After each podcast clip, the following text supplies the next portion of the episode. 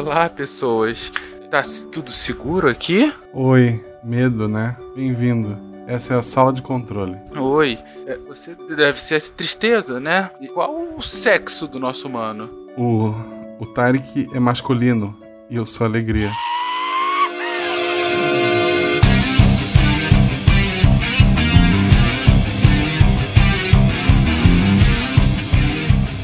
Pessoas. Aqui Fernando Malto Fencas, diretamente de São Paulo. Isso no programa anterior a gente explodiu o cérebro entendendo como ele é constituído. Hoje a gente vai aprender como a gente se sente quando o nosso cérebro é explodido. Ou não, sei lá o que a gente vai aprender hoje. Tomara que seja isso. Vai, Yara. Olá pessoal, quem fala é Yara Grise de Jabuticabal, São Paulo. E tudo vale a pena se a sua alma não cabe na sua pineal. É, bom, bom, bom. É tão pequeno ali, tão apertado. Não é? É um negócio tão apertadinho. Olá pessoal, aqui é Marcelo Rigoli, direto de Porto Alegre, e o Demolidor é o advogado que fez uma cirurgia de remoção das amígdalas. Nossa, Nossa senhora. essa foi boa, cara.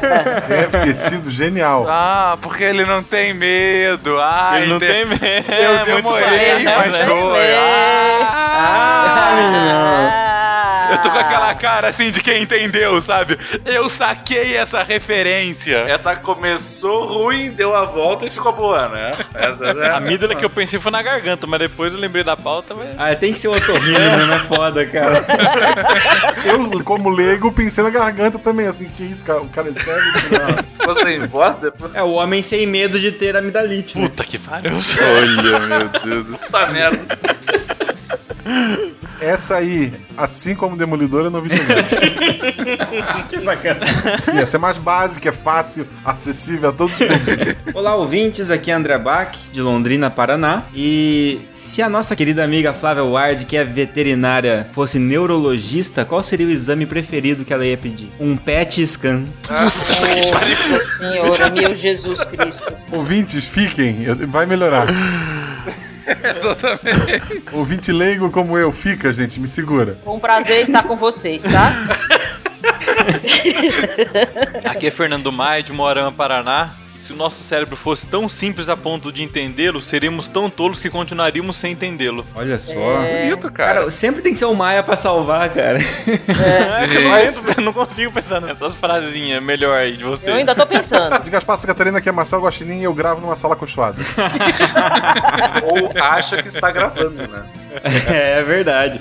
Essas são as vozes. As tais vozes. Eu, eu escuto vozes na minha cabeça dentro de uma sala acolchoada, né? O Guaxa tá, na verdade, com um fone de ouvido desconectado, olhando pra parede, sabe? Se balançando, assim, tipo, se divertindo. Toda vez que alguém passa e olha pra dentro da sala, ele tá lá. Aqui é Guaxa, direto de. De Gaspar. Você está ouvindo o Psycast, porque a ciência tem que ser divertida.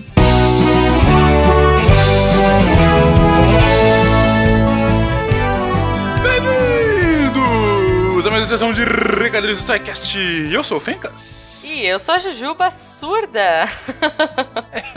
Ah, Goma, tudo bem? Tudo ótimo, tô super ansiosa pra começar esse episódio de Divertidamente. Pois é, cara, é mais um episódio para que vocês explodam a cabeça ouvindo sobre a sua cabeça, cara. Porque mais um episódio para explicar como que a gente é o que a gente é. Ficou muito bacana, gente. Exatamente. Ouçam que vale muito a pena.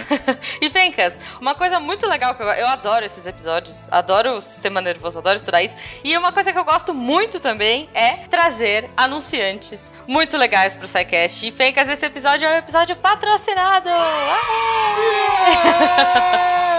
Todos gostamos com patrocínio. E aí, Ju, quem está conosco nos apoiando dessa vez? Hoje nós trouxemos a Noe. Cara, é uma plataforma muito legal, Fencas. Vamos lá. E o que que faz exatamente a Noe? Fencas, me diz uma coisa, como é que tá o nosso mercado de trabalho? Essa coisa maravilhosa que a gente vive nesse momento aqui, 2017. Se você tá ouvindo isso depois, ouvinte, espero que esteja melhor. Já esteve pior, mas tá melhorando muito lentamente. O negócio é que você tem que conseguir se destacar. Num mercado que Sim. Tá retraído com muita competição, você tem que ter algum diferencial pra se destacar, né? Fencas, e olha só que legal, a Noe, o nosso anunciante de hoje, ele é uma plataforma online de aconselhamento de carreira. Olha que bonito. Olha. Mas o que que é uma plataforma de aconselhamento de carreira, Ju? Tá. Fencas, é o seguinte: basicamente, ela conecta pessoas interessadas em adquirir e compartilhar conhecimento. Muito fácil, né? Vou explicar melhor. Ah, tudo rola nessa plataforma em forma de videoconferência. Então, como funciona? Olha. Você é um user, certo? Uhum. Olha que bonito. E aí você entra lá na plataforma e procura um advisor ou um mentor. Olha que nome bonito. E aí, o que que acontece? Os advisors, eles estão lá com todo o seu conhecimento para yeah os users, para você que quer, meu, melhorar os seus skills. Olha que bonito. E como que um advisor ajuda o user a aumentar seu skill, Jô?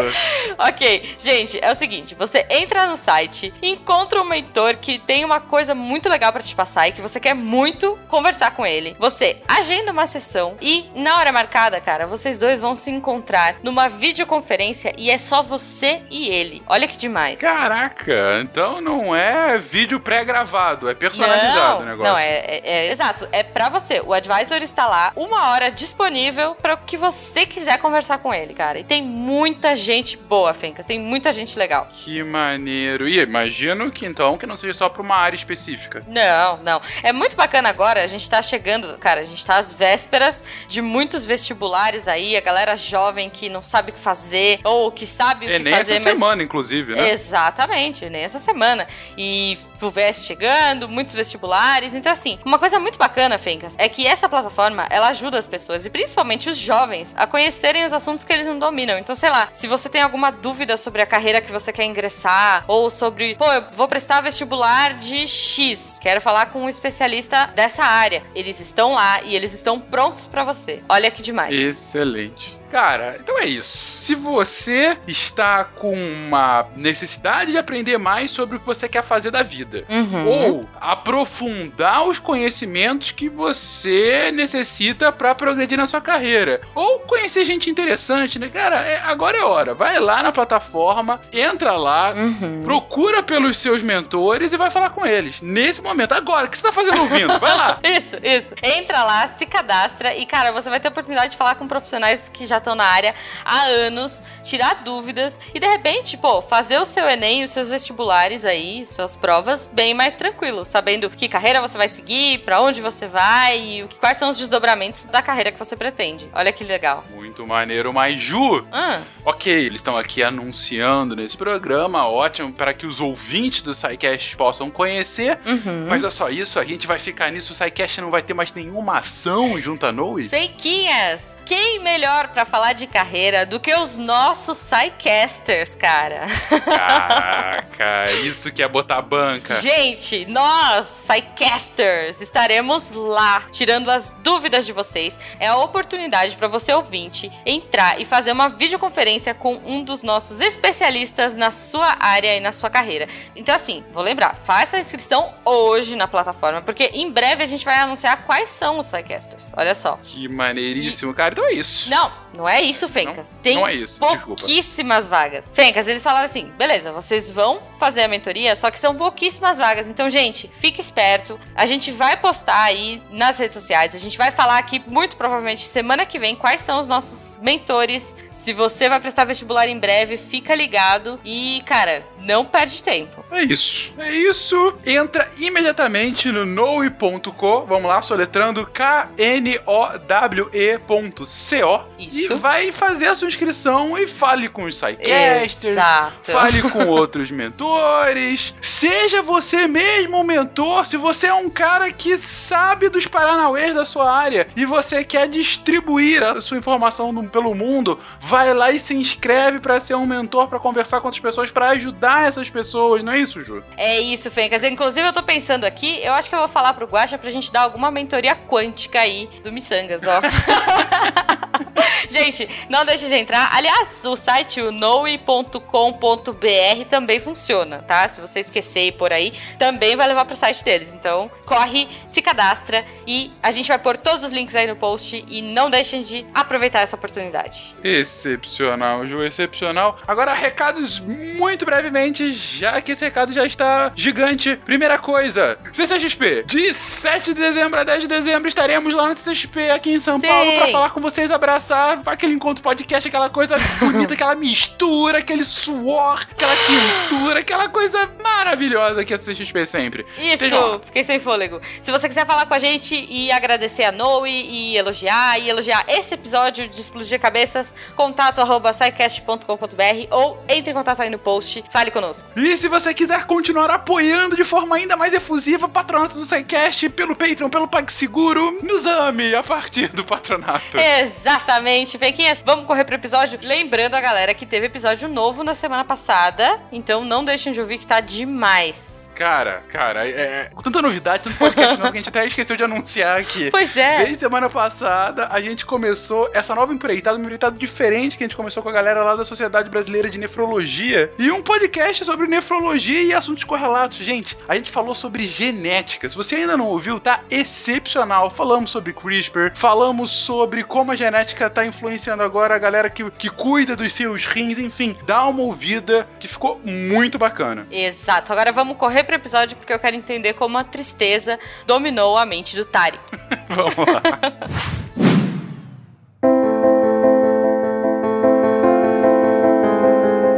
Para avançarmos na compreensão do cérebro humano, é essencial entendermos a dinâmica dos sentimentos e emoções. O cheiro do bolo que nos remete à infância, ondas sonoras coordenadas, como a música que fazem nossos olhos transbordarem, ou uma situação social que nos causa o mais apavorante desespero. A evolução está constantemente moldando nosso comportamento, da época que ainda nem sabíamos que tínhamos um cérebro. O âmago cerebral antigo encarregar-se-ia da regulação biológica básica, na cave, enquanto nos andares de cima o neocórtex deliberaria com sensatez e subtileza. Em cima, no córtex, encontrar-se-ia a razão e a força de vontade, enquanto embaixo, no subcórtex, se encontraria a emoção e todas aquelas coisas fracas e carnais. Antônio Damasio. Se esse podcast de ciência já te emocionou, agora você vai descobrir como e por quê.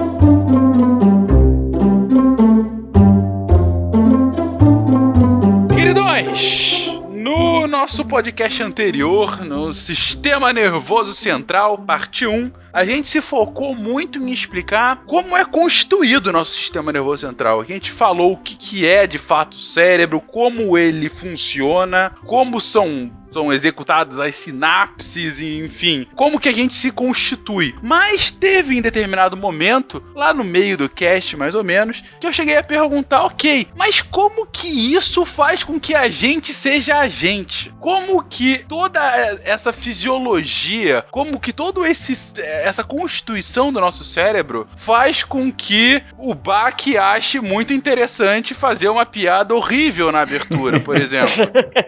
Isso a ciência não explicou ainda. Isso a gente não consegue explicar, né? Então, ainda que ela não explique exatamente a piada do Bach, eu pergunto a vocês, como que a gente consegue chegar a essa explicação? Como que a, o que nos constitui como ser vivo acaba nos constituindo como um ser humano? É, o que a fisiologia leva a, de fato, esse eu, né? Isso, como a gente se identifica, como a gente se constitui no mundo e em sociedade, enfim. E é claro claro que para uma pauta dessa, a gente não poderia sofrer sem trazer o nosso querido psicólogo para nos ajudar nessa busca infindável sobre a vida, o universo e tudo mais. Ei. Então, entrando no time aqui dessa pauta, Marcelo Rigoli chega trazendo um pouquinho mais de loucura. E aí eu pergunto a vocês, gente, e aí? Como que isso funciona? Como que a gente consegue entender o que nos constitui como ser pensantes? A, a Flávia foi no canto do ringue, botou a mãozinha, o Rigo lhe deu aquele tapinha, né?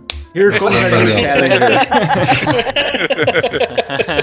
O Fencas basicamente me botou no corner aqui e lançou a pergunta do século, né? Como que a gente compreende a passagem dessa circuitaria, desse gigantesco emaranhado de hardware que a gente tem, dessa massa cinzenta, gordurosa, eh, elétrica que fica dentro dessa caixa óssea na nossa cabeça, e isso nos torna esse fenômeno humano que a gente é e uma série de pensamentos e coisas metafísicas que a gente pensa e emoções emoções e sentimentos e processos cognitivos e movimentos deliberados e não deliberados e sonhos e pensamentos, etc. Né? Então, assim, é isso com que até um pouco do, do texto inicial que a gente trouxe traz, assim, né? É isso que a gente vem se debatendo muito enquanto espécie, né? Desde que a gente se deu conta da nossa própria consciência, né? O Damasio, eu acho que é um cara que discute bastante isso, assim, né? Ah, os ouvintes aí que, que tiverem interesse, recomendo ler todos os livros do Damasio, O Erro de Descartes, né? O Mistério da Consciência, Em Busca de Spinoza, né? Ah, vale a pena ele estar tá sempre nessa discussão, assim, né? Dessa dialética, vamos chamar assim, entre o que, que nos constitui enquanto ser humano, né? Então, assim, até o último livro dele é basicamente essa discussão discussão, assim, até não tive oportunidade de ler ainda para estar tá opinando, mas pelo título e pela síntese eu entendi que é isso. Me corrijam se eu entendi errado. E já existiram diversas teorias sobre isso, né? Então, assim, antes da gente entender que o cérebro estava envolvido nisso, né? A gente entendia já que tinha alguma coisa no nosso corpo que fazia esse trabalho, né? A gente já chamou isso de alma, a gente já chamou isso de éter, né? Até a Yara falou, né, da glândula pineal ali, né, que fazia, tinha uma porta USB ali que conectava com a alma, né?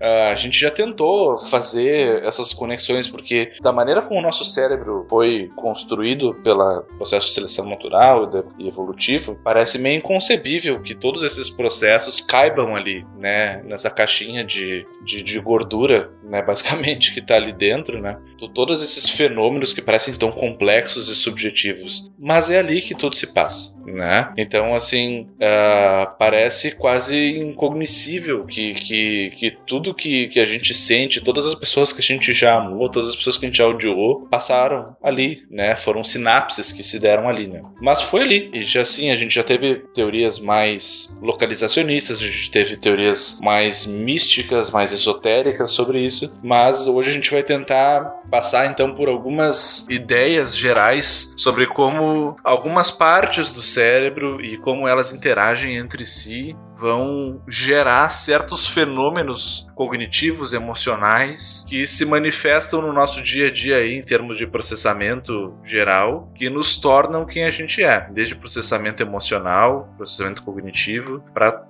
assim, o que nos torna mais humanos, né? Apesar da, da Flávia não estar tá aqui, né? Muitos desses, desses processos são compartilhados com outros animais também. A gente já vai chegar nisso. Ela vai se identificar e vai identificar muito nos pacientezinhos dela lá também. Mas a gente tem muito do nosso bicho da gente ainda aqui, né? Mas para falar sobre isso que o Rigoli acabou de resumir, sobre o resumão do que vai ser o cast de hoje, eu imagino que a gente vai ter que partir do que a gente falou no último cast, né? A gente deve partir da fisiologia, do funcionamento, para explicar como ele acaba trazendo uh, sentimentos, sensações, esse o pensar, enfim. E aí eu pergunto para vocês, como é que funciona de fato? Né? A gente viu no último cast, a gente acabou vendo no último cast, justamente como, por exemplo, acontece uma sinapse o Bach, ele explicou no último cast o passo a passo do porquê quando o Guacha pisou na pecinha de Lego que ele brincou de noite e não guardou, é, porque que machucou, né? Porque ele sentiu a dor quando ele pisou ali. Ok, isso foi explicado. Mas como é que continua? E como, por exemplo, por que isso acaba trazendo futuramente um medo do Guacha de andar descalço por aquela sala, entendeu? É como que aquela dor pontual vira um temor que acaba o assustando assustando pro resto da vida. Claro, tô exagerando aqui, mas enfim. Pode ser verdade, ué.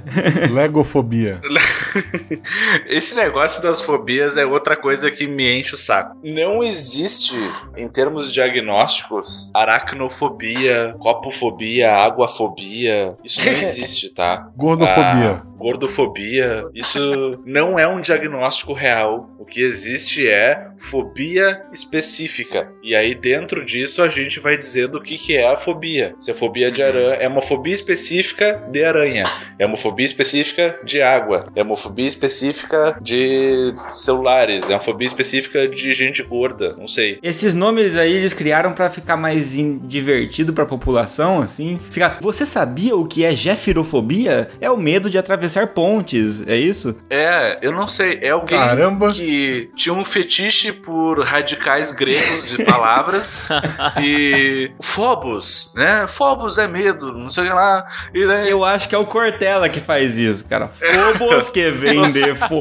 de medo que vem de... A fobia, ela. Tem como base.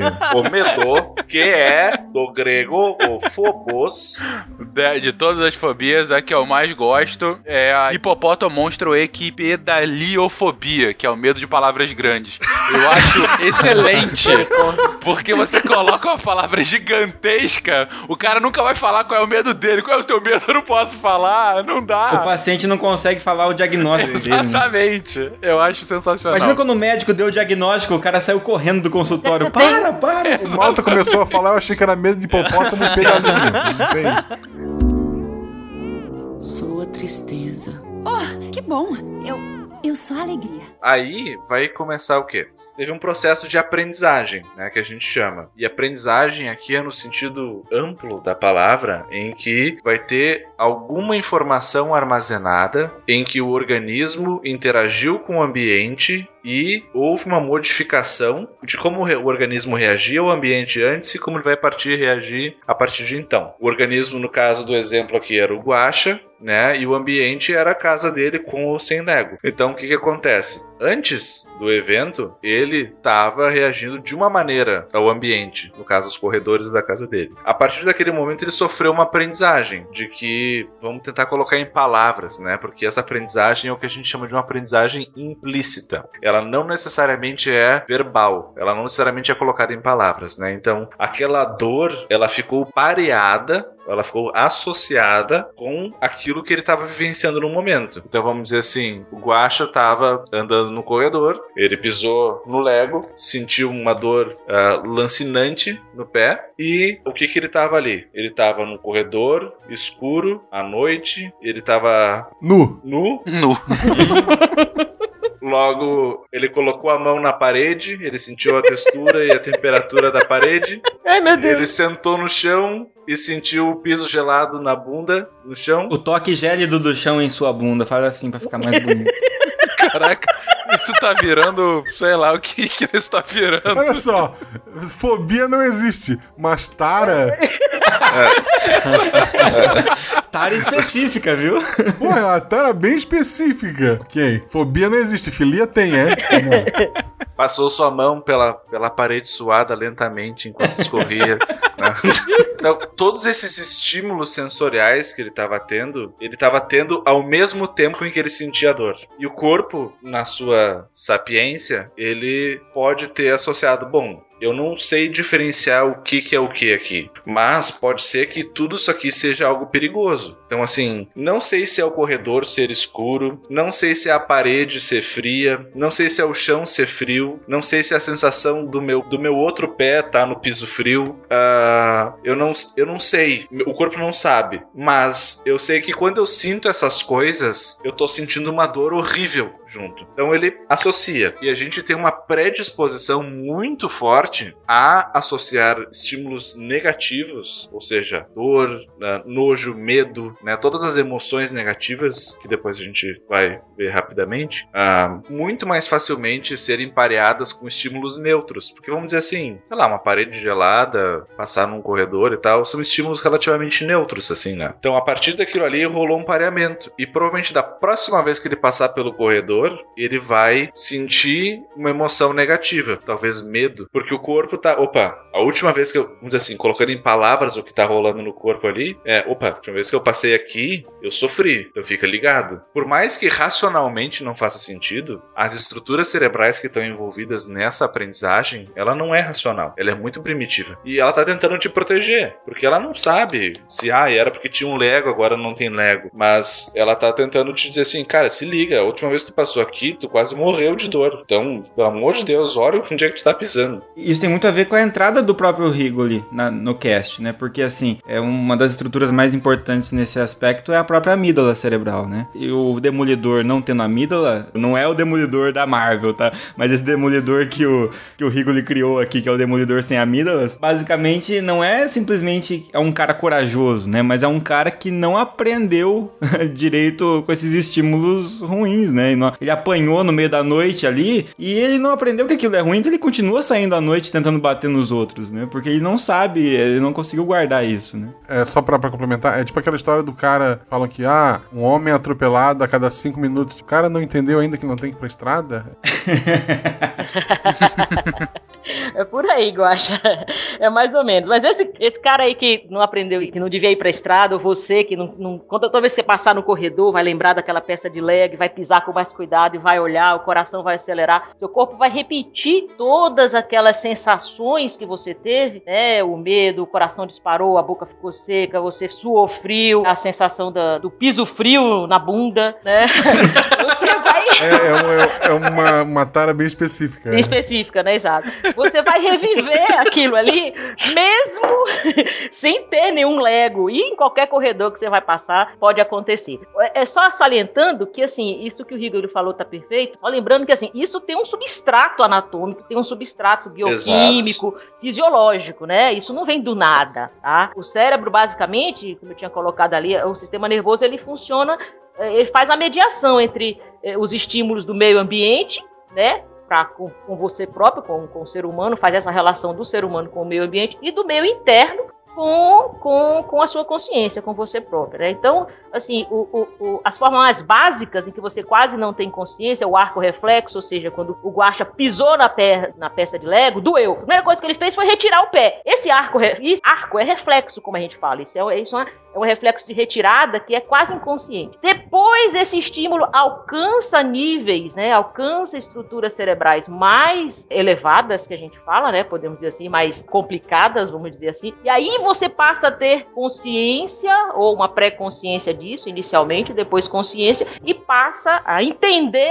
esse processo. E aí toda aquela sensação de dor, né, do frio no- na bunda e etc e tal, passa a, a, a fazer parte daquela experiência, tá? Que você está sentindo. Então são, são, isso não acontece do nada, né? Isso tem vias neurológicas, estruturas, caminhos, sinapses são realizadas através desse processo para que isso se perpetue, para que essa experiência se perpetue. E é uma experiência que evolutivamente é fundamental. Porque se você não sente isso, você, né, se você lá o homem das cavernas não passasse no lugar e não se assustasse com um espinho ou com uma pedra ou com um leão, você não, você não vai evitar aquele lugar, você vai continuar passando por ali, vai continuar furando seu pé no espinho, topando na pedra e topando com o leão. E fazendo isso antes de reproduzir, não conseguindo passar pra frente, né? Sim, exatamente. Só uma coisa que acho que o ouvinte vai entender melhor, porque assim, como a Yara bem falou, é, não é dividido, não é uma gaveta que você abre, aqui é a área da visão, aqui é a área do não sei o que, não é uma coisa assim. Na verdade, a evolução, ela, como faz, como tudo na natureza, é pra não desprender tanta energia. Então, cada vez que alguém nasce, cada vez que a evolução vai agir, não era cada vez um cérebro diferente. Então, na verdade, o cérebro que nós temos hoje é um aglomerado. A gente é um Frankenstein de todos os cérebros que já se desenvolveram no planeta Terra. Sim, até sim, chegar sim. no A nosso. gente até falou um pouquinho disso no último episódio, né? Como que o cérebro é uma prova da evolução, né? Lá, os, as coisas mais primitivas, né? as funções mais primitivas, mais ao centro do cérebro. E quanto mais expandido, funções mais complexas, né? Questões inatas mesmo, né? O, o, o ser humano é um, é um animal de hábito diurno, né? Então a- o escuro já vai provocar rea- essas reações essas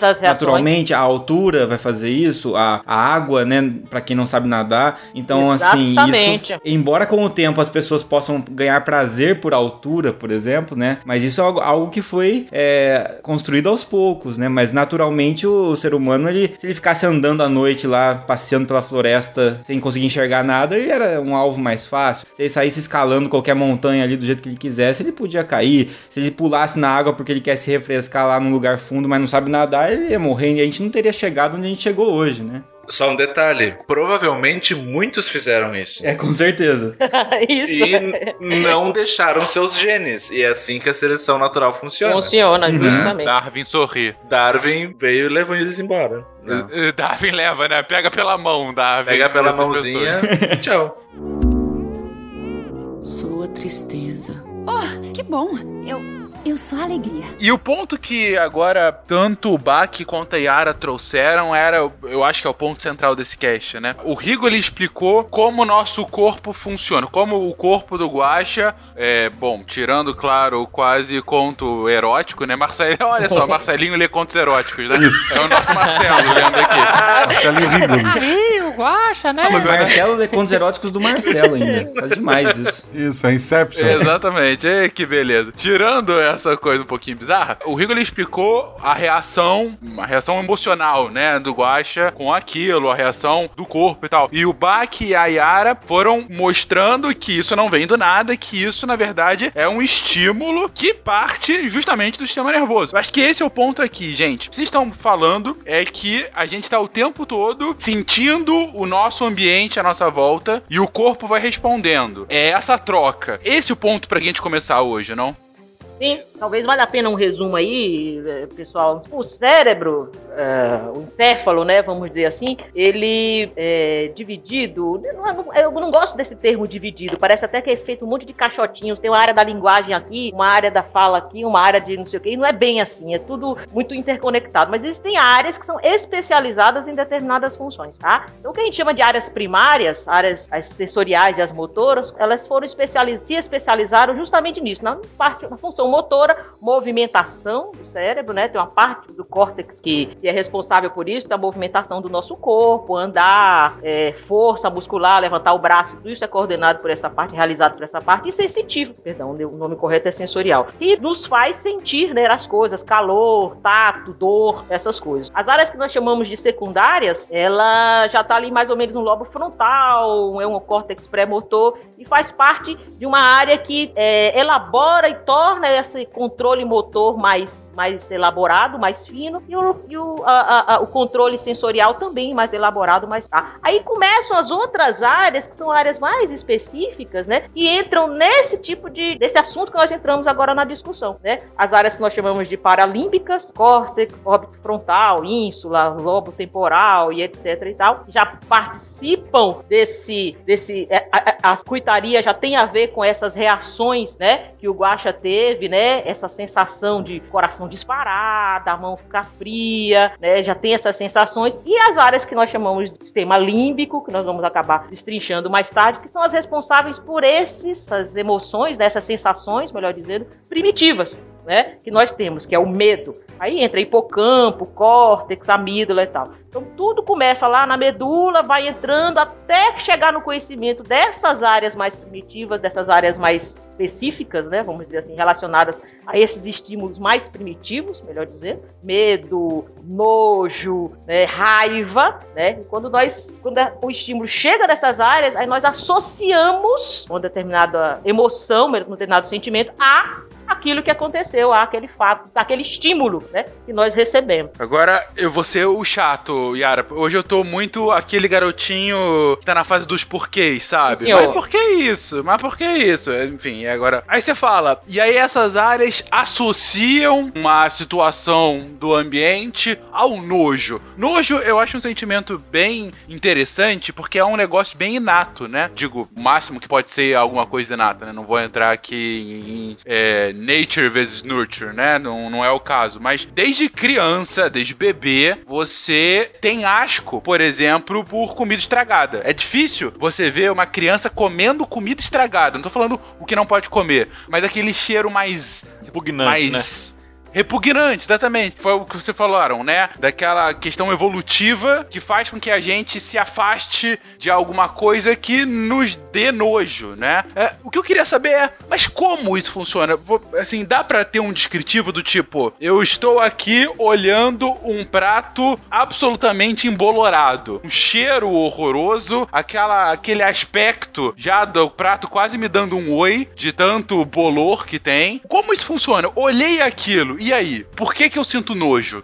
Acho, que primeiro, é, a criança que come coisa estragada, ela não costuma virar adulto e ter filhos, né? Então isso É, é um bom natural. ponto. É, é o básico. É. E mais que isso, Guaxa, acho que assim, é uma coisa que todos os animais têm. Então, isso tem a ver com evolução, com desenvolvimento, né? E todos os animais têm isso daí. Nenhum animal come comida estragada, tá? A não ser os, os abutres ou que da cadeia alimentar que fa- tem a função de fazer isso, né? Vamos dizer assim. Mas nenhum animal come Uhum. comida estragada. Então, o Rigo ele até colocou, foi como, foi no link do post, né, né Rigo, que você colocou, não sei se foi o Rigo que colocou, não sei. É, é, se a gente vê ah, o feto dos vertebrados, né, logo nas primeiras semanas, são praticamente indistinguíveis. Né? Você pega um feto de, de, de uma semana de, de um ser humano, de um rato, de um pássaro, na verdade, os mamíferos, vamos dizer assim, são prática, é difícil você dizer, você olha a foto e fala, nossa, mas isso é, é um ser humano, vai virar um rato, vai virar um cachorro, vai- o que, que vai ser? É tudo muito igual. E essas estruturas muito básicas, né, que são essas estruturas do sistema límbico, praticamente todos os mamíferos têm. né? Então isso vem da nossa evolução. Né? Então não é só a criança que realmente ela sabe que se ela comer, sabe assim, né? Se ela comer alguma coisa estragada, ela não vai passar os genes dela adiante. Mas isso já está nela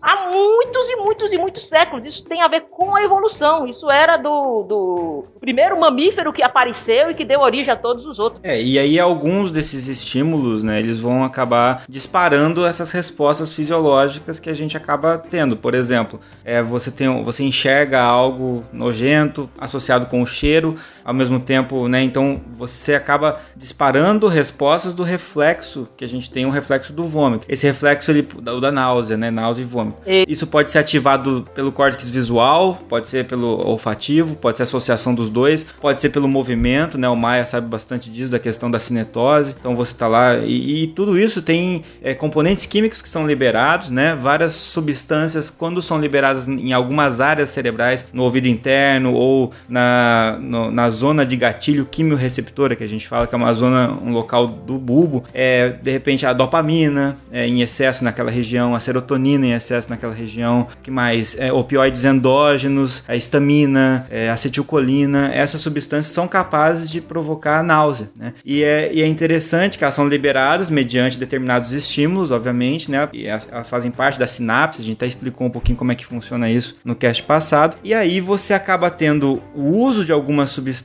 pode acabar levando a, estimulação excessiva dessas áreas, né? Então, por exemplo, você vai lá, a serotonina, ela pode disparar reflexo é, de vômito na zona do gatilho que eu expliquei lá. Então, se você vai lá e começa a tomar um, um antidepressivo, por exemplo, né, da classe da fluoxetina, e isso aumenta a serotonina no seu cérebro, isso faz com que esse aumento de serotonina, ao mesmo tempo, esteja tentando corrigir uma falta na região que é responsável por controle de humor e etc. Mas ao mesmo tempo, eu estou aumentando serotonina em uma área que é não necessitava desse aumento. E isso dispara o reflexo do vômito. Mesma coisa para alguns alucinógenos, né? E então por aí vai. Então Sim. tem toda essa relação. A gente falou sobre isso, inclusive, no cast de fármacos, se eu não me engano. Também, né? exatamente. Quando a gente tava falando de De efeitos colaterais, a gente tava falando, né? efeitos colaterais. De quando eu Perfeito, busco um exatamente. efeito terapêutico numa área acabo gerando efeitos colaterais em outras, né? Então, Sim, o que eu tô sim, querendo sim. mostrar com isso é que a gente tem uma, um nível, talvez, é, é, genético envolvido, memória genética, ou seja, como for, passou os genes adiante, como a seleção natural que o, que o Rigolo citou. A gente tem ali Você falar como Ezio, mas tudo bem. é. Além disso, a gente tem a questão do, de você ter sensores no organismo que são capazes, né, neurônios específicos que são capazes de captar essas informações e estímulos. A gente tem áreas que são capazes de interpretar isso, e isso é feito mediado a substâncias químicas também, né, que são essas substâncias que a gente citou. Você pensa assim, quando você vê, ah, você vê como tudo no cérebro ele está interconectado. Se você ah, enxerga, você vê alguma coisa, alguma comida estragada, por exemplo, um prato estragado, alguma coisa assim. Primeiro é o seu estímulo visual, né? Essa, essa imagem chega no seu córtex visual, você reconhece aquilo ali. Essa, essa, essa, esse estímulo, o seu córtex visual por si só, ele não vai lhe dar a sensação de nojo, nem vai se você vai se lembrar do que é aquilo, nem nada. Você vai apenas observar, você está apenas recebendo aquele estímulo visual. Esse estímulo vai então para uma área de memória, vamos dizer assim, ali perto do lobo temporal, o, o lobo é, occipital, ou seja, na parte de trás do cérebro, que é o responsável pela área da visão, a área da visão primária. Aí vai para as áreas associativas, ali perto do lobo temporal, parietal mais ou menos, em que você reconhece aquilo como um prato de comida estragado. Tá? No momento que você reconhece aquilo como um prato de comida estragado, você tem ligações, né? Você tem estímulos para essas áreas primitivas que a gente falou, tá? Do sistema límbico, a amígdala, hipocampo e etc e tal. E esse, a visão de alguma coisa estragada faz disparar em você a sensação de nojo, né? E aí você tem a sensação, aí você faz a face, né? Que todo mundo que vê alguma coisa faz, nossa, que eca, que asco, né? A gente sente aquilo. É, aí é, tudo isso. E tem pessoas que aquilo é tão forte, né? Esse estímulo é tão impressionante, tem pessoas que só de visualizar isso daí passam mal, né? Passam mal mesmo, né? E isso serve não só para um prato estragado, mas para altura, para tudo, né? Isso que a gente tá falando aí. Até pra vômito, né? Tem gente que vomita vendo os outros vomitar. Ah, Sim. beleza. Basicamente.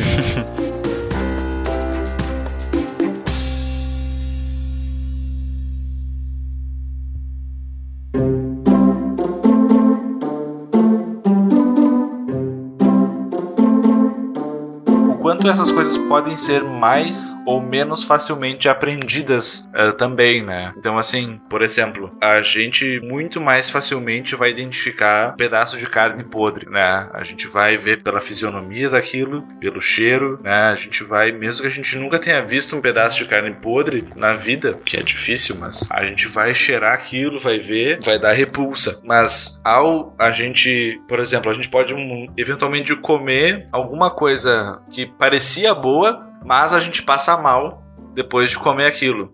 E, e mesmo assim, o aprendizado se faz, porque envolve todos os processos que a Yara falou. A gente lembra que a gente comeu, a gente lembra que a gente passou mal, e a gente, putz, eu comi aquilo e passei mal. Logo, isso não me fez bem. E a partir daí, a gente, por exemplo, pode começar a ter reações aversivas de nojo, por exemplo. Por exemplo, uma vez a gente fez yakisoba e eu tomei um porre de vinho. E desde. E eu fiquei anos sem comer yakisoba, porque eu passei mal. Ah, o vinho, né, misteriosamente, não, não parei de tomar. A culpa é sempre do, a culpa nunca é do álcool.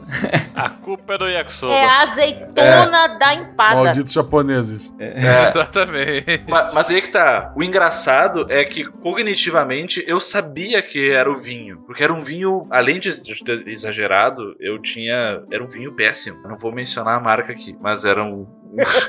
mas era um vinho horrível. Eu sabia, eu, eu não não tava negligenciando que. dizendo que o yakisoba era ruim. Eu sabia que tinha sido o vinho. Mas o que eu não conseguia voltar a comer era o yakisoba. Porque era o yakisoba que eu tinha gorfado no dia seguinte, entendeu? Porque era ele que eu tinha pareado com a sensação de vômito, vômito. com a sensação de passar mal. É, né? e, e essa memória olfativa, memória de paladar, é, tem uma ligação realmente muito intensa com, com a nossa memória, né, que a gente chama de memória. Então é muito comum a gente lembrar de, de perfumes, lembrar de, de cheiro de determinada coisa, né? Por exemplo, é, é absurdo. Pra mim, acho que pro Guache talvez aconteça, né? Cheiro de carta nova do, do Pokémon, por exemplo, né? Do, do baralho. Isso. Isso. é uma coisa que é é um cheiro que só tem ali, carta de Magic, de, de Pokémon que tem esse cheiro. E se ele começou lá atrás já jogar, colecionar, toda vez que ele abre e sente aquele cheiro, ele, ele sente uma, uma certa, um certo conforto, né? Por estar com aquilo. Então, eu imagino que tenha, é, tem justamente essa relação do aprendizado. E como o Rigolo está citando, a gente está citando muito a questão do aprendizado é por algo ruim, né? Algo que dor, né? As emoções que ele citou negativas. Mas já também é um procedimento talvez até semelhante, né? Envolvendo áreas até parecidas, que ocorre com aprendizados de coisas prazerosas também e a recompensa e A tudo. gente tá falando de coisas ruins, mas assim, você sendo romântica aqui, né?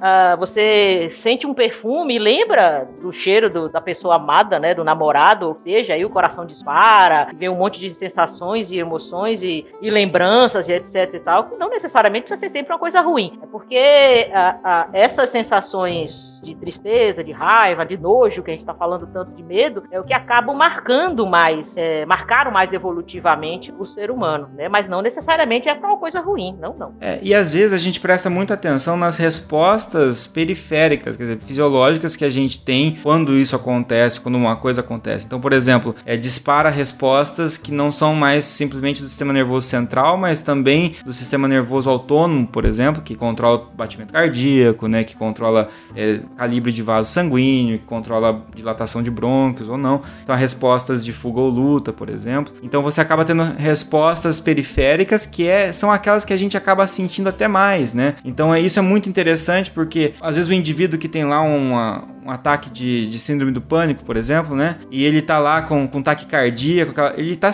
ele presta muita atenção nesse, nessas sensações, não exatamente na, na, questão psicológica. Então ele começa a pensar, pô, eu tô com taquicardia, tô com arritmia, eu vou procurar. A maioria das pessoas acaba indo procurar o cardiologista, fala, pô, eu tô tendo um disparo do coração aqui do nada, parece que eu vou morrer. Só que é uma resposta que tá vindo, na verdade, do sistema nervoso central, né? E às vezes é difícil convencer o cara que o problema dele não é cardiovascular, a origem não é cardiovascular e você precisa encaminhar ele para o psicólogo e psiquiatra, né? E às vezes ele fala que tá querendo me chamar de louco, não sei o quê, e acaba buscando várias outras é, outros médicos até aquele que vai falar assim, não, beleza, não vai prestar atenção de repente tanto e vai acabar é, encaminhando, sei lá, tratando ele pro coração até ele perceber que não é o problema, que não que não tá resolvendo, né? E ele vai ter que ir num, num psiquiatra é, e num psicólogo. Então isso é bem interessante. A gente acaba às vezes prestando atenção no, no que a gente tá sentindo, o tremor na mão né, o batimento cardíaco, aquelas sensações que a gente tem, todo mundo já passou, de uma ansiedade situacional, por exemplo, de apresentar um trabalho na frente de alguém, ou falar em público, ou qualquer coisa assim. Né? Exatamente. E é muito daí que vem a relação do pânico com a agorafobia, né? Que é o medo de sair para lugares muito abertos ou muito fechados, né? Então a pessoa começa a ter o um ataque de pânico na rua e ela começa a parear todas essas sensações que ela tá tendo com tá na rua e não ser acudida e, ah meu Deus, então é quando eu tô na rua que isso acontece. É mais ou menos isso que ela aprende, que nem o, o corredor do Guacha com o Lego. Ideia fixa, pelo amor de Deus. Me deixa com o meu Lego.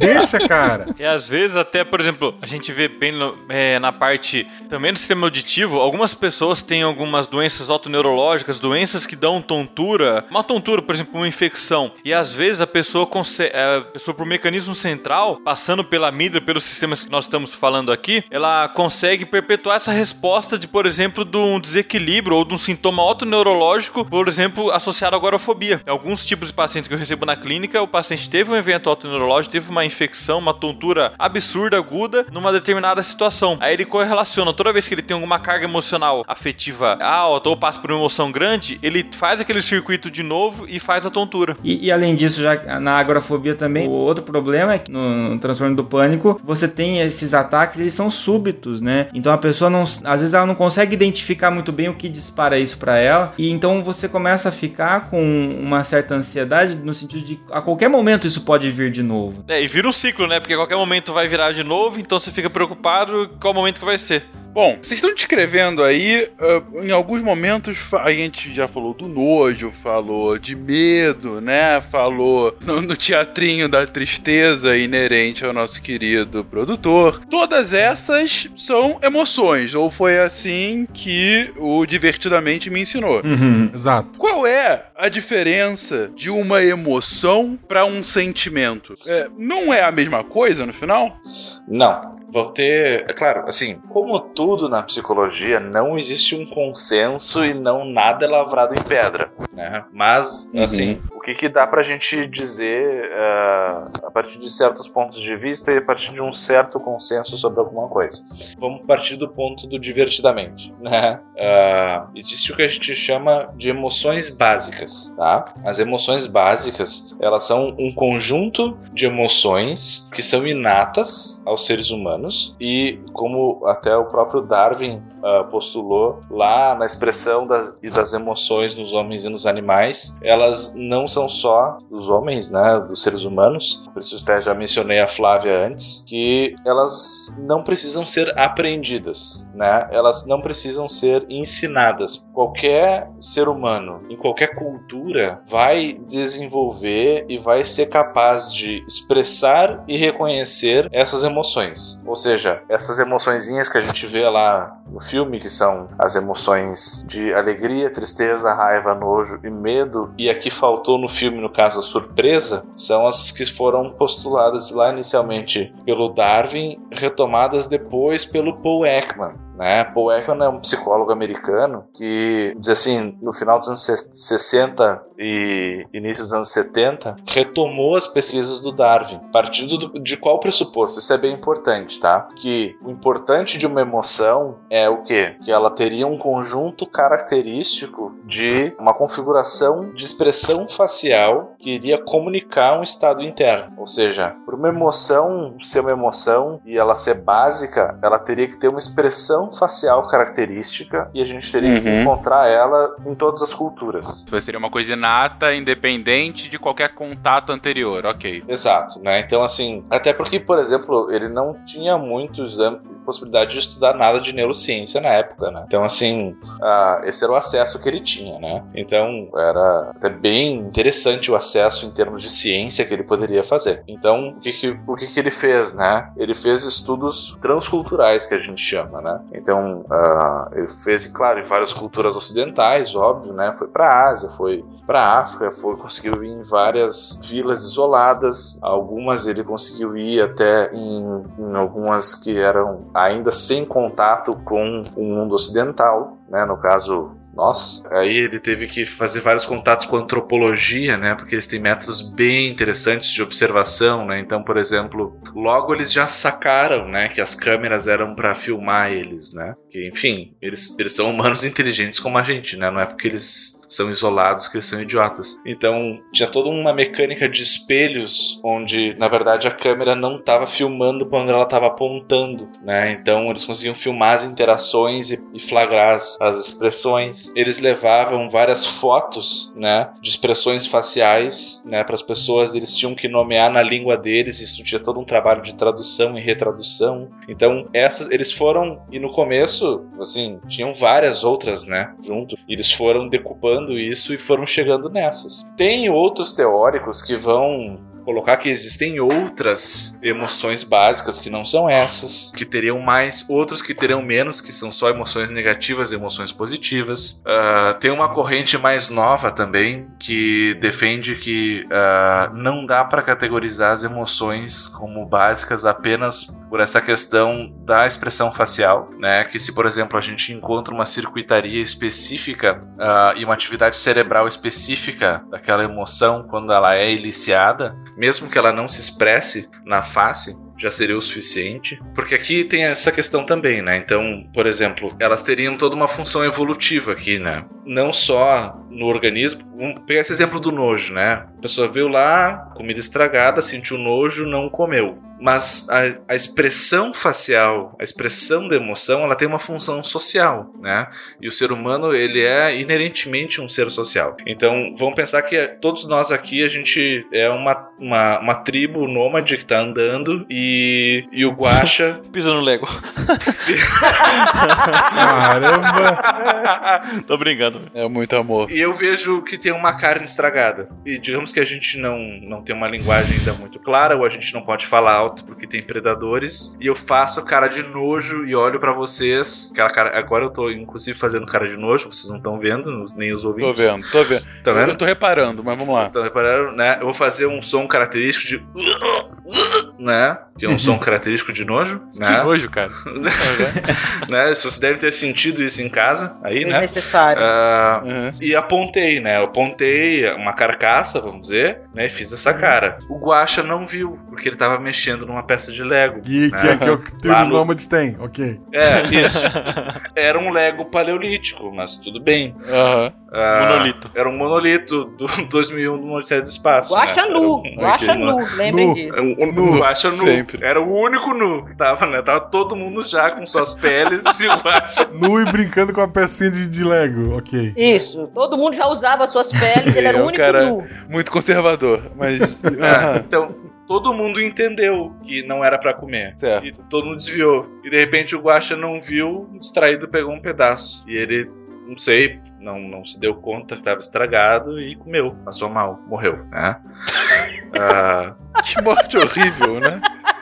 Lá atrás, lá atrás tava vendo Assim- o Tarek e ele grita, Aê! Sou a tristeza. Que bom. Eu. Eu sou a alegria. Isso tem uma função social de comunicação também. Tem essa questão de comunicação entre as pessoas. Ou, por exemplo, a raiva. Né? A raiva é uma emoção muito importante para evitar conflito. Sim. Né? Socialmente é, é fantástica, É né? Ela fantástica. diz exatamente mantenha-se distante, né? Exatamente. Então, a raiva, por, por mais que as pessoas não gostem, tu conseguir expressar a raiva por alguém de forma verbal, por exemplo, sem ir para vias de fato, ela salvou a humanidade de muitas guerras já, né? E de muito conflito físico, porque o conflito físico ele é muito custoso, né? Hoje a gente tem ah, hospitais, a gente tem anti-inflamatórios, a gente tem antibióticos, a gente tem suturas, a gente tem métodos fantásticos da medicina moderna. Mas há 100 mil anos atrás, há 30 mil anos atrás, um supercílio estourado por causa de um soco poderia significar tua morte. Tu conseguir se resolver uma treta social ali só mostrando os dentes e vociferando era uma, era uma ferramenta fantástica. Então, mas ainda que não fosse só, né? Ainda que não levasse o cara a ser hospitalizado ou algo assim, só o gasto de energia que representa você entrar no embate físico, né? Naturalmente Ah, falando, demais. é desnecessário, Demais. né? Então essa economia de energia é sempre bem-vinda pro organismo, sempre, né? É, e uma das partes que fica mais evidente na, nessa resposta que o Rigoli falou, né, do exemplo da, da tribo lá no começo, na época das cavernas, entre no Google e digitem primatas. Vejam que a maior parte dos olhos dos primatas não tem a parte branca tão grande igual ao do ser humano. Porque esse reconhecimento de saber onde está a pupila, saber onde está olhando, reconhecer a raiva pela pupila dilatada, reconhecer a paixão também inconscientemente pela pupila dilatada, é uma resposta que ajudou e mostra o quão social a gente é. Uma das coisas que Uhum. ajudou muito nessa evolução, nessa compreensão do Uhum. sentimento, mesmo sem falar. Exatamente, exatamente. A própria localização dos olhos, né?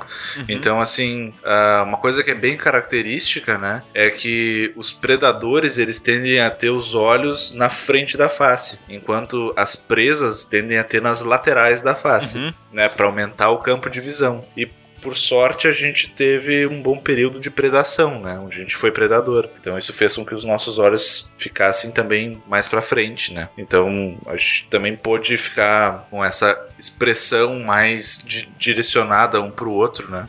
Junto com essa questão da, da pupila, né? É, é, mas vocês estão me enrolando e até agora não me explicaram por que isso não é um sentimento. Ah, tá.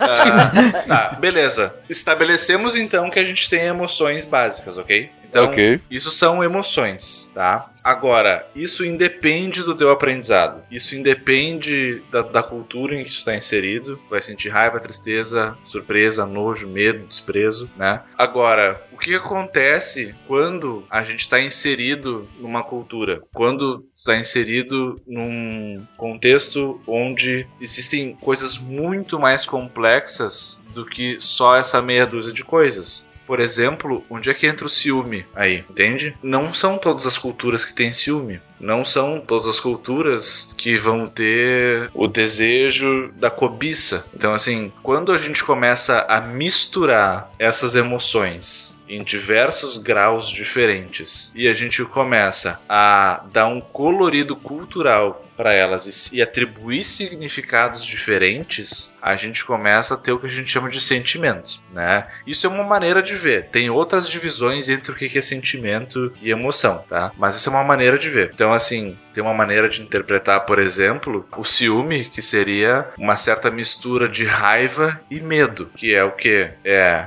o medo de perder a pessoa amada para outra pessoa, né? Então eu vou deixar de ter tudo que, que essa pessoa me proporciona e a raiva dela tá me deixando, né? E de botar no lixo tudo que a gente construiu. Então eu misturo essas duas e eu tenho ciúme. Mas isso pode ser uma mistura que pode gerar outras coisas, por exemplo, também. Então a gente vai fazendo uma amálgama dessas coisas. Então a emoção são as mais básicas e os sentimentos são os mais. Pensa como se fossem cores, né? Sim, foi a primeira coisa que eu pensei. RGB aqui, realmente. Isso, né? É, As emoções básicas são as cores básicas e as, os Aham. sentimentos é como se fossem as misturas.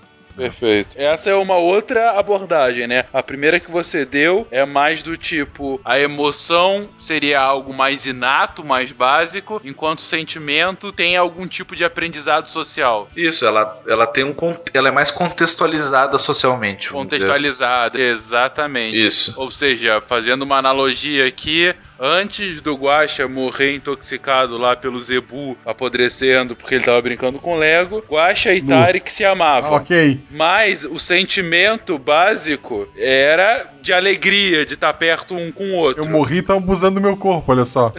Pois é. Mas falar que era amor é de fato já uma construção daquele contexto de que a, in- digamos assim, uma interpretação daquele sentimento, uma coisa mais elaborada, mais complexa daquele sentimento seria amor. Isso, exatamente. Isso. Ah, tá, tá bonito, gente. Tá bonito porque não é amor teu com o Tarek. É o teu corpo, né? Porra, meu corpo mal esfriou e já tá de sacanagem comigo. Sou a tristeza. Oh, que bom. Eu, eu sou alegria. Mas voltando, então, a gente acabou de explicar o que que é uma emoção, o que que é um sentimento. Mas como isso acontece, né, no nosso corpo? Como que o amor ou a alegria do Guaxa pelo Tarek, ele é representado, era, né, antes Objection. dele estar morto, era representado... Era representado no seu corpo. Eu digo, como que funcionalmente isso acontece? Eu não sei se tem uma pergunta mais clara pra isso. Primeiro nós temos que ter, ter um conceito do que, é, Malta? Tem vários mecanismos que vão ajudar isso a disparar. Na verdade, nós temos alguns estímulos, por exemplo, quando nós estamos falando aqui, repetindo com vários exemplos, objetos, animais ou situações que vão disparar algumas emoções automaticamente. Por exemplo, uma criança que vê um inseto, automaticamente já vai saber, mesmo na ausência de experiência, que aquilo lá é algo perigoso para ela, principalmente se for alguma coisa peçonhenta. Ela vai saber automaticamente é, disso. É, na verdade, são chamados eventos com competência emocional, que tem capacidade de gerar uma emoção é, no ser humano. E na verdade, como também foi exemplificado, outros objetos ou eventos insignificantes podem também adquirir um significado dessa competência emocional, que é o que foi falado do, do chão frio, da mão fria na parede, coisa que era insignificante, agora começa a ter um significado importante. E como acontece isso? Na verdade, o encéfalo vai detectar vários estímulos, né, que são competentes emocionalmente, vão colocar em redes neurais que vão processar tudo isso, e, essas redes neurais comandam glândulas endócrinas, o sistema nervoso autônomo e o sistema músculo-esquelético. Qual é a função desses três? O sistema endócrino, ele é responsável pela secreção de hormônio na corrente sanguínea e a regulação. Na verdade, o hormônio que vai afetar o tecido do organismo e o encéfalo. Então ele vai se retroalimentar para poder fazer com que aquele estímulo seja percebido. O que o, o que o Maia tá dizendo é o seguinte, que o cérebro vai dar uma... O sistema nervoso central vai dar uma ordem, né, pra liberação de determinado hormônio, né? E isso vai acabar acontecendo pelo sistema endócrino, que foi dito. O sistema endócrino vai liberar um hormônio e ele vai liberar uma determinada quantidade. E ele precisa, em algum momento, parar de liberar esse hormônio. Não pode liberar para sempre, porque senão ele vai desregular esse sistema. E a gente tá buscando justamente a regulação, a homeostasia, o equilíbrio. Então a gente tem que pensar esse sistema de retroalimentação, né, de feedback negativo que a gente acaba falando, ele funciona como um termostato, né? Funciona como um ar condicionado que você bota ali 20 graus. Enquanto a temperatura estiver abaixo,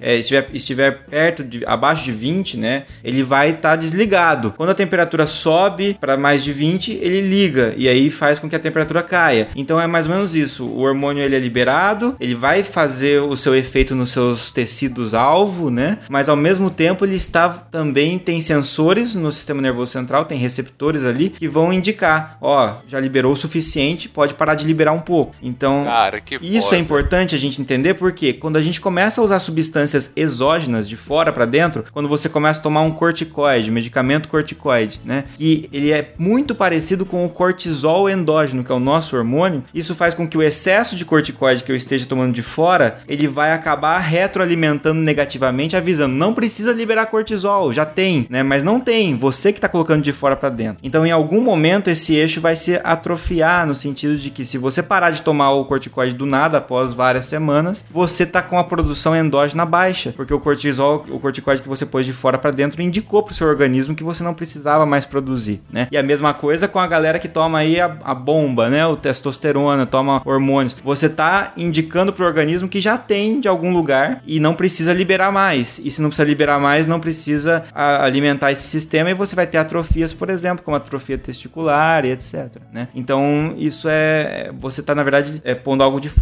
e desregulando. Então, esse sistema é interessantíssimo porque ele é autorregulável, mas eu tenho como desregulá-lo, né? E a mesma coisa a própria ocitocina no, no nascimento, né? Então, você tem lá a, a criança é, pressionando a, a, a cervix, né? Pra, e, isso fo- levando à liberação de ocitocina, que provoca a contração uterina, que faz a criança sofrer uma pressão contra a cervix, que libera a ocitocina, que, e esse ciclo ele se mantém, agora é um feedback positivo, que se mantém, e no momento que a criança nasce, para de ocorrer a pressão contra a cervix, para de liberar a ocitocina, e para de contrair o útero. Então você tem todas essas autorregulações, né? Cara, isso é foda demais, sério. É, eu, não, falando sério, porque assim, eu sempre odiei biologia. Sendo franco, desculpa professores antigos, alguns de vocês não eram tão bons, outros eram, mas eu sempre odiei. É, aí teve uma vez que o Tarek chegou, olha, eu citando aqui o Tarek de novo, a gente te ama, cara. É, teve uma vez, o Guaxa nem tanto. É, exatamente. O- teve uma vez que o Tarek colocou post no Twitter, né? meu, Fez um, um tweet assim, rapidinho, do tipo, puxa,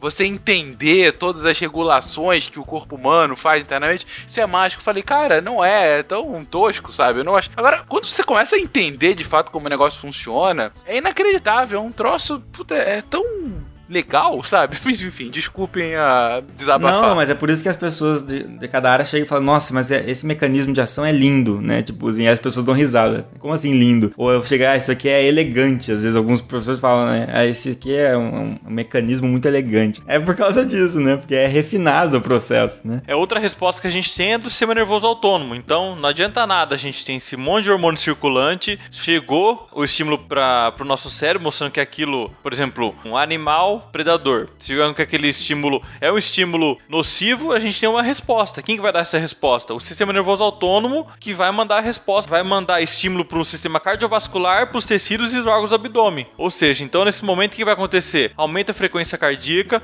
aumenta a pressão arterial, o, o sangue começa a sair do abdômen, começa, vai, começa a ir para a musculatura periférica, corre. Que é o, é o estímulo que a pessoa tem que ter, é a resposta que ela tem que ter no final. E, e isso é muito legal que o Maia falou, porque é uma resposta totalmente coordenada, né? Para que dê subsídio para você encarar o problema, lutar, enfrentar o desafio ou fugir, né? Ou correr. Então é o é o que chama de fuga ou luta. E essa resposta é coordenada e é, e é coerente, né? Se você pensar que às vezes tem um sistema nervoso autônomo, ele tem divisões, e essa divisão, que é o sistema nervoso autônomo simpático, ela faz justamente o que o Maia falou de aumento de batimento cardíaco, que é para que bombear mais o coração, é, broncodilatação para entrar mais oxigênio, e tudo isso direcionando o sangue, como ele falou, para os músculos, né? E, e, a- liberando mais glicose também, adrenalina está envolvido. Então você tem uma, uma coordenação de hormônio com, né, com neurônio, neurohumoral, né? E tudo que não precisa acontecer na hora desse estímulo, na hora que, por exemplo, a pessoa tem que correr de algum é, animal predador, não vai acontecer. É um exemplo que um professor meu usava, esse era o professor bom. Ele falava da resposta de luto ou fuga, era mais ou menos o seguinte: se tá passando um furacão na sua casa, não adianta tá pintando a parede. Então não adianta ter digestão, é, não adianta tá preocupado com controle de temperatura, não. O negócio é correr. Exatamente. E aí é importante notar como o sistema nervoso autônomo está sujeito às alterações do sistema nervoso central e às emoções. E a cognição também, né? Porque a, a questão da ansiedade vai disparar é, essas respostas fisiológicas. Só que a questão da ansiedade, ela vai ocorrer mediante, muitas vezes, a amígdala está envolvida nisso, que funciona como uma espécie de um alarme de carro, né? A amígdala a gente pode pensar como um alarme aí, que ela deveria disparar quando tem alguma coisa é, acontecendo. Só que tem alarme de carro que dispara sem acontecer nada. E é basicamente o que acontece em alguns, pode acontecer em alguns transtornos aí, né? Então é essa questão da regulação do sistema nervoso autônomo, ela sofre alteração central. Por exemplo, o sistema nervoso autônomo, ele coordena algumas respostas é, dupla, né? É, Basicamente ele tá, ele tem um tônus que estimula a fuga ou luta, como o Maia falou, e tem um tônus que estimula, por exemplo, a digestão e etc. E algum deles vai se sobressair dependendo da, da situação. Necessidade naquele momento. Exato. Mas o que acontece? Então,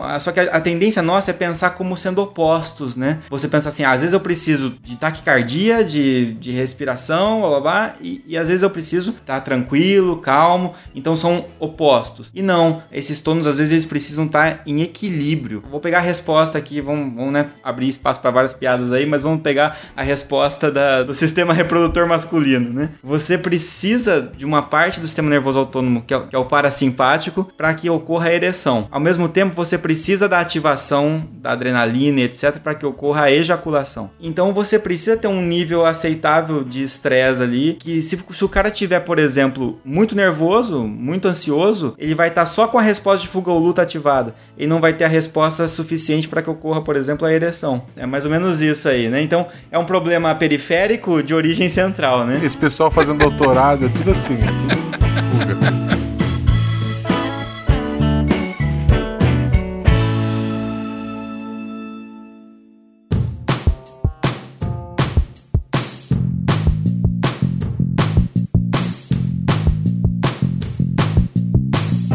questão da ansiedade aí que o André falou, que o Bach falou, é interessantíssima essa questão do e luta. Quando eu dava aula para os alunos, para o pessoal, eu lembro que nós discutíamos um bocado sobre isso daí. Como nós somos mais animais, na verdade, do que nós pensamos que somos, né?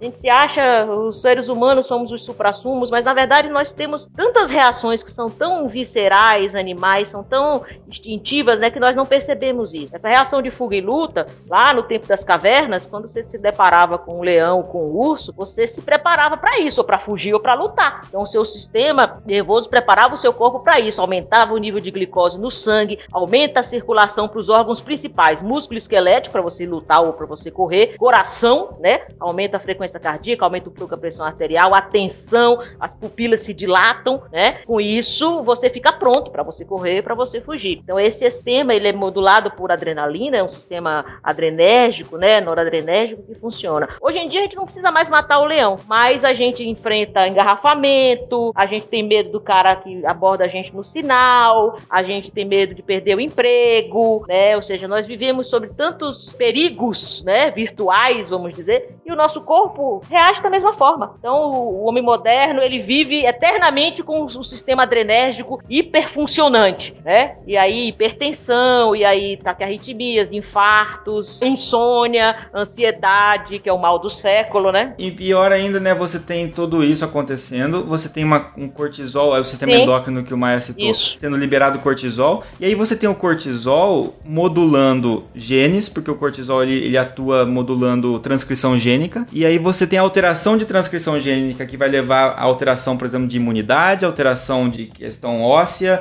alteração de disposição de gordura e alteração de genes que são ajudam na questão neurotrófica e vão acabar, por exemplo, levando à atrofia de alguma, algumas áreas, algumas circuitarias neuronais que podem favorecer transtornos de estresse, transtornos de ansiedade, transtornos depressivos, inclusive. Então aí você começa a ver as coisas se juntando, né? Uma coisa levando a outra, né? Uma coisa periférica influenciando na coisa central e a questão central influenciando na periférica e você às vezes preso num ciclo vicioso do qual para ser removido dali você precisa muitas vezes da ajuda da psicologia que vai trazer uma outra forma de você conseguir pensar sobre isso e, e trabalhar sobre isso e se comportar em relação a isso, assim como os medicamentos que vão tentar tentar aumentar a produção dessas substâncias que vão ser benéficas para o seu circuito neuronal. Sim, eu, eu tô concluindo que esses dois episódios, na verdade, na verdade, são um patrocínio secreto do Rigoli e de todos os psicólogos e psiquiatras aqui do Brasil, porque o que a gente tá mostrando é basicamente da importância, né, de um, de um acompanhamento psicológico ou psiquiátrico, né, dependendo do tipo de problema que uma pessoa possa É, ter. eu diria que não é nem ou, né? É um tratamento psicológico e psiquiátrico. E, e várias vezes eu vou citar aqui sempre isso. E eu, o currículo junto, a gente tá aqui mais ou menos para provar que,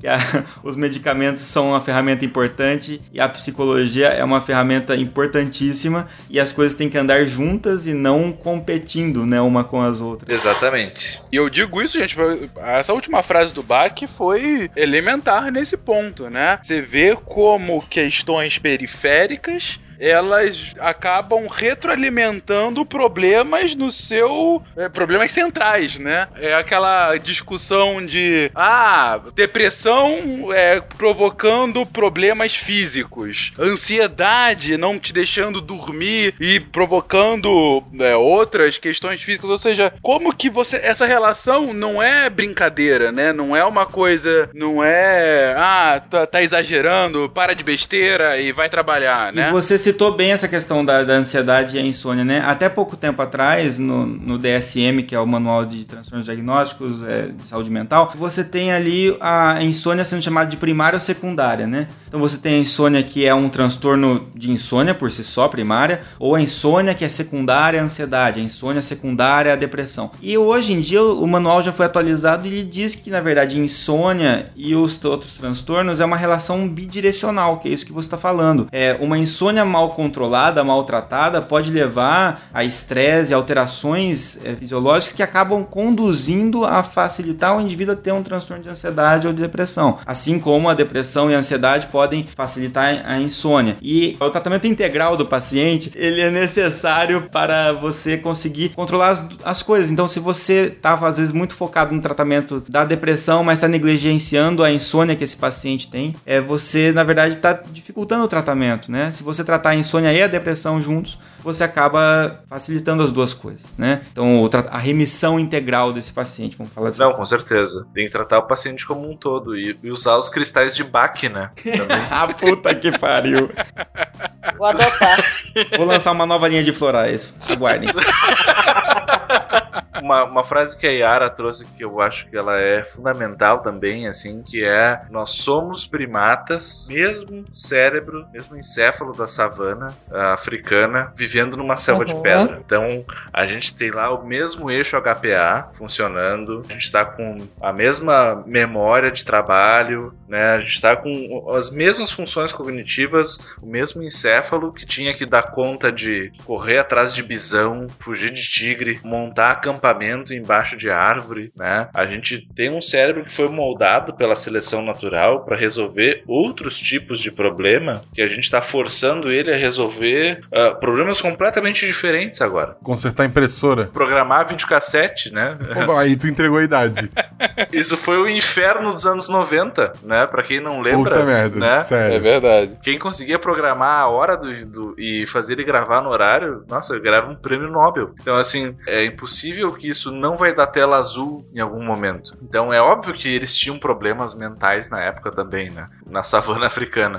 Mas, assim, o fato da gente também estar forçando a nossa espécie a, a viver num contexto muito diverso pro qual ele foi selecionado, também faz com que isso também aconteça, né? Então a gente vive em horários muito diferentes. Eu tô aqui numa, numa sala toda cheia de ângulos retos na frente de um negócio que tá emitindo uma luz branca na minha cara, num horário em que eu deveria estar escondido num buraco com medo de, de coiotes, assim. E aí sim, mexendo com a sua pineal, né? Uhum. É, exato. Claro, não que a gente não vá se adaptar com isso ao longo do tempo, mas provavelmente não no meu tempo de vida, né? Talvez em centenas de milhares de anos a gente vai né, se adaptar a isso, mas até lá a gente vai sofrer nesse processo. Então a gente tá com o nosso sistema límbico de primata africano lá, de recém-descido das árvores, tentando apostar na bolsa de valores e tentando pensar como é que vai ser minha aposentadoria e, e atravessar a rua e, e cuidar como é que um carro a 100 km por hora vai bater no outro, se é que não vai, será que dá tempo de eu fazer ultrapassagem, né? Então essas coisas que o nosso cérebro não foi feito para calcular. Vai dar tela azul, vai dar tela azul. Gravem É. essa frase. O nosso cérebro não foi feito pra calcular. Tirem completamente do contexto. E mostrem para as professoras de matemática, mostrem pro Felipe Queiroz, por favor. é isso. Vou fazer a camiseta. Rigoli. Cérebros não foram feitos para calcular. Marcelo Rigoli. Foi o É isso. SciCast que falou, então é verdade, né? Foi o Tipo, Psycast falou, exato. Rigoli et al. né? Regulatio. Vou, vou vender essa camiseta no Missangas, mas.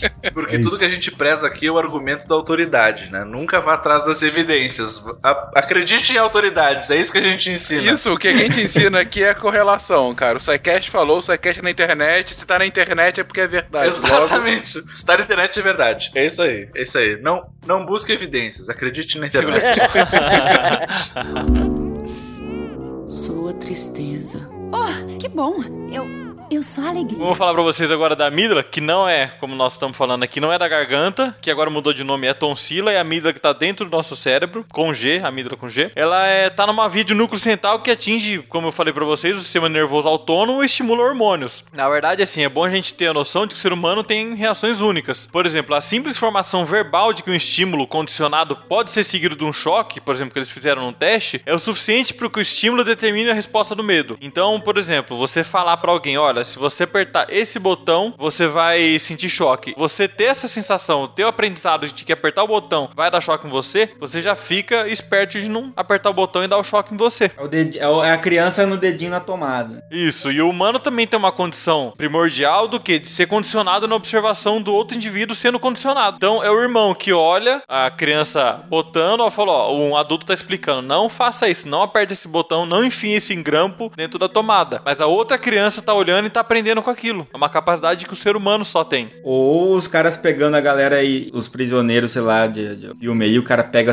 um monte de gente, aí começa a torturar um, o resto já começa a entregar pra não ser torturado, né? O observador vai aprender a ter meu estímulo, mesmo nunca sendo diretamente exposto a ele. É um aprendizado que ajudou muita gente. E a amígdala também está envolvida né, em vários transtornos psiquiátricos, como medo, ansiedade, e pesquisa recente ainda mostra que tem um envolvimento com emoção positiva, como no processamento de recompensa que nós já falamos naquele cast de farmacologia bem. A amígdala me lembra uma coisa, você falou que só os seres humanos têm, né, Maia? É, tem uma. É uma anedota, na verdade, mas que me leva a pensar se não é uma coisa dos primatas. Que é uma anedota em que você tem cinco macacos dentro de uma jaula e no meio tem uma espécie de, sei lá, um picadeiro em que tem uma banana em cima. E aí vai, deixa os macacos soltos, vem o primeiro macaco, ele vai, ele pega a banana e todos os macacos que não estão pegando a banana tem um jato de água neles. Aí vai um segundo, aí coloca uma outra banana e tal. Aí vai um segundo macaco pegar e todos os outros jato de água. Só que aí vai, tira um macaco que tá ensopado e coloca um macaco que tá seco e não viu ainda aquilo. E aí ele entra e aí os macacos quando vão ver que o outro vai pegar a banana, eles espancam esse macaco pra que ele não pegue a banana e os outros não fiquem encharcados. E aí um por um todos os outros macacos são retirados dessa jaula, só para os macacos secos. E nenhum deles vai pegar a banana porque todos os outros ficam na iminência de bater naqueles outros porque foram assim ensinados. Isso é uma anedota só ou tem sentido? É, não, na verdade, que se eu expressei errado, é que na verdade só o ser humano tem amígdala, mas só o ser humano tem algumas respostas, como por exemplo, esse negócio de aprender com alguém aprendendo. Não, é que nesse caso, isso não é, pelo menos que eu saiba, nenhuma experiência real, é mais um, digamos assim, uma experiência mental, né? Mas eu queria saber se isso, pra macacos, por exemplo, não seria, pelo menos, factível. É, não sei.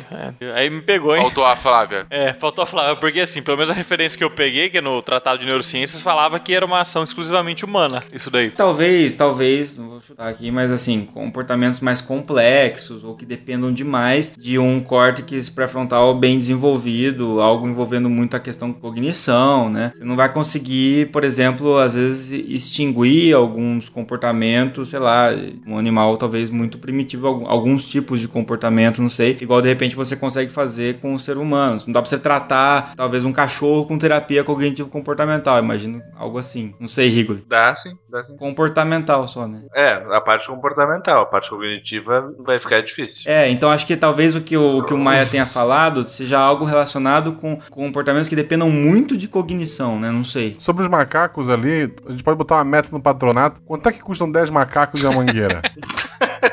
Pode ser pessoas também, né? Pode ser todos nós, a Hoje- equipe do SciCast. Pode ser nove macacos e o Tarek, que tal? Ele é o último a entrar. Olha que horror, gente, não faz isso. Que horror. A amígdala, na verdade, ela vai estar no centro do que a gente vai chamar de processamento de medo. Então, é ela que vai regular todas essas respostas, né? Eu acho que, eu já comentei em outro cast, ela vai estar tanto na iniciação do medo pela via rápida quanto pela via mais lenta, né? A gente comentou já no modelo lá do Kahneman, né? Onde a gente vai ter, por exemplo, ouvir um barulho muito alto. A gente vai ter aquela reação de susto. Essa reação de susto já vai ter uma reação ali de, de medo, mas ela é uma reação mais automática, né? Ela não vai ter uma reação muito processada. É sem filtro, né? Algo sem filtro, porque você precisa é, ter uma reação rápida caso seja algo realmente que esteja oferecendo um perigo. Isso, né?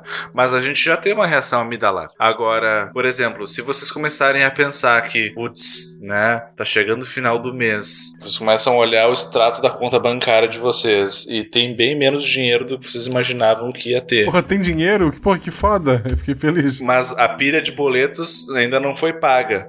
Aque- Aquele vermelhinho do lado, né? É, pois é. E aí Devo. começa É. a pensar, putz, não vai bater a conta. Vai faltar bem mais dinheiro do que eu preciso. Então, o que, que isso significa? Significa que eu vou né, me ferrar no final do mês. Logo, isso começa a gerar a mesma ativação amidalar que eu teria, não exatamente a mesma, né? Mas assim, vai ativar a amígdala, né? A gente vai começar a ter a mesma reação de medo que eu teria ao ouvir um barulho alto de forma abrupta. E eu vou ter uma reação de medo. Eu vou ter medo de uma coisa no futuro que não está de fato acontecendo, que a gente chama ainda de sim de ansiedade, mas ainda assim a emoção basal é medo. E uma via muito mais lenta. Eu comecei a me preocupar com dinheiro, meu Deus, eu não vou poder pagar minhas contas. E eu comecei a ficar com medo, né? E por outro lado, ouvi um barulho alto e fiquei com medo. Mas a amígdala, ela é essas ervilhinhas do mal que estão dentro da nossa cabeça, né? Ervilhinhos do mal. Dá um bom filme, hein? Ervilhinhas do mal. Se vocês por acaso abrirem o cérebro de alguém em algum momento da vida de vocês, vocês vão ver que ao abrir ele de baixo pra cima, assim, vocês vão ver que elas se destacam como parecem duas ervilhinhas ali. Não façam isso, né? Assim, por nada. Façam só se for algo importante. Né? Sem consentimento, não, gente. Não. Sem consentimento, não. E se fizerem, só se for comer depois, né? Se for só pra jogar fora, não faz. O, o nome pra dar na prisão é Marcelo Rigoli. Fala, fala que foi ele. Sou a tristeza. Oh, que bom. Eu, eu sou alegria. Como a gente tá falando pra vocês, assim, tudo até um certo momento era um negócio muito especulativo. A gente não tinha, na verdade, nada comprovando que mostrasse, não, realmente existe uma atividade aumentada ou diminuída em tal área devido a tal sentimento. Na verdade, depois que apareceu o, a tomografia por emissão de pósitrons, ou PET, que tá dando a piadinha lá do, do Bach no comecinho do cast, é uma tomografia que detecta o metabolismo, detecta áreas que estão funcionando mais do que outras partes do cérebro. Então, como é que foi feito para poder testar esse PET scan em relação a alguns sentimentos? Pediram para alguns indivíduos normais recordassem alguns episódios envolvendo quatro emoções básicas que foram faladas aqui também: tristeza, felicidade, raiva e medo, e tentasse o máximo possível experimentar de novo o mais próximo possível aquela emoção. E a partir do momento que era pedido para o participante experimentar aquilo, fazia o escaneamento. Viram que tinham atividades diferentes em regiões diferentes, corticais e subcorticais. E associado a isso com os parâmetros psicofisiológicos, como por exemplo a condutância da pele, que na verdade é o que mostra se a pessoa está sentindo arrepio ou não, o pessoal conseguiu mais ou menos ter uma noção de que parte do córtex, parte do cérebro realmente está ativado ou desativado durante algumas emoções. Por eliminação, a área que não foi ativada é a nojinho. É Isso que o, que o Maia citou é legal porque a gente citou um pouco disso lá Ale- naquele nosso é. cast de neurobiologia do amor. Porque Uhum. é, o que acontece é o seguinte: a gente tem todas as teorias que a gente acaba eh, estabelecendo com base de, em exames eh, morfofuncionais, né? A gente tem ali exames histológicos do tecido, do sistema límbico, lá, por exemplo, das áreas do cérebro, a amígdala, você fez lá cortes na amígdala, você olhou isso no microscópio, né? Feito exames em animais, você marcou imunologicamente determinadas substâncias, você viu que tem uma quantidade de serotonina em uma área, tem quantidade de dopamina numa outra área de uma outra região. E aí você consegue, através disso e do, dos- da parte comportamental que você observa, você consegue fazer links e estabelecer teorias, né? Mas quando você faz um exame de imagem, né, isso acaba em tempo real, você consegue ver a questão, uma mistura das duas coisas, né? Você consegue ver a coisa real que você antes observava só através do comportamento e a questão de imagem que antes você observava só ali o microscópio, né? Então você consegue ter uma, um pouquinho da junção das duas coisas, lógico que outras características, mas você consegue ver aquilo funcionando em tempo real e reforçar determinadas teorias que a gente tem ou até mesmo confrontar e sugerir novos estudos aí, né? Eu não sei o quanto é relevante a gente entrar nos tipos de exames que existem, mas acho que é legal só mencionar os tipos, porque às vezes as pessoas fazem os exames e não sabem o que está acontecendo, né? E cada um Uhum. mede de uma certa maneira, né? Que nem tem um fMRI, tem o, o PET scan, cada um tá vendo uma coisa diferente, né? E tem aqueles novos agora, todo coloridão bonito, não sei qual que é o nome daquilo. Cara, eu tô olhando exatamente isso agora que eu tô olhando aqui. Eu tô procurando uma imagem pra pedir pra Yara qual que era. Olhando, dá pra você usar de fundo de tela no computador, tão bonito que é. São os feixes, né? Isso, você vê o feixe neuronal. Ele acompanha como se fosse o feixe da. Não, eu vi esse negócio desse exame, é bonito esse exame mesmo. Queria muito lembrar o nome dele. Olha isso aqui. Puxa, isso aí é miçangueiro.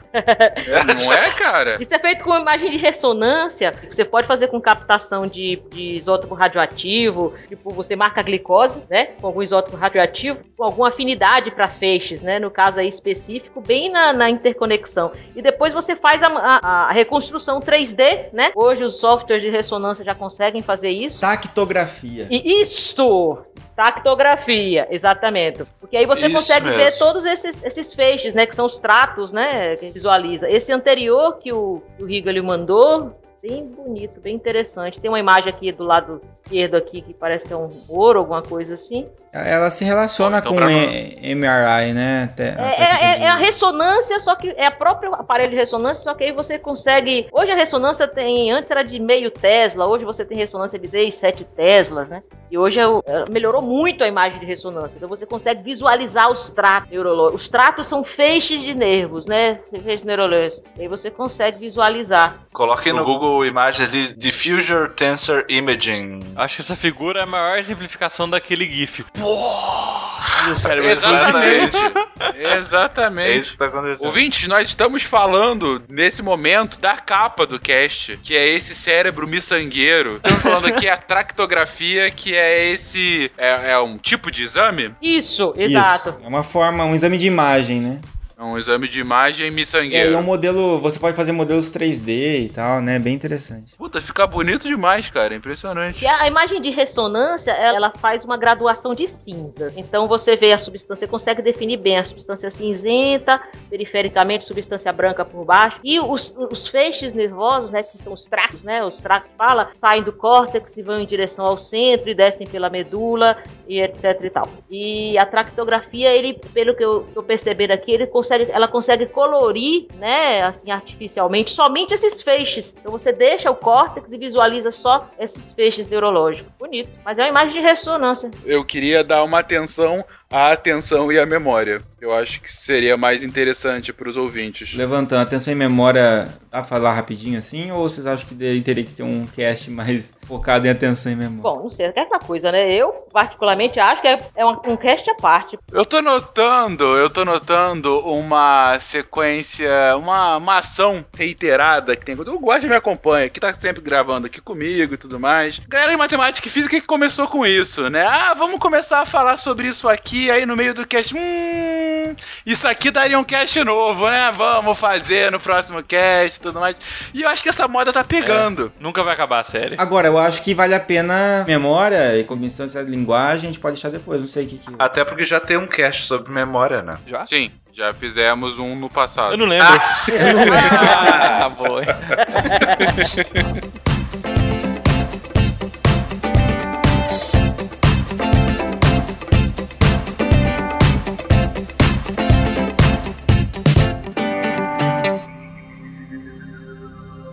Se a ciência não for divertida, tem alguma coisa errada. Tem que ser divertida.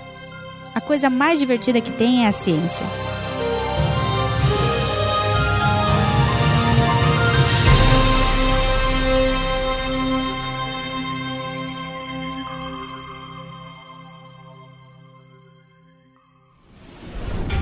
Este programa foi editado por Tapcast. Edições e Produções de Podcast.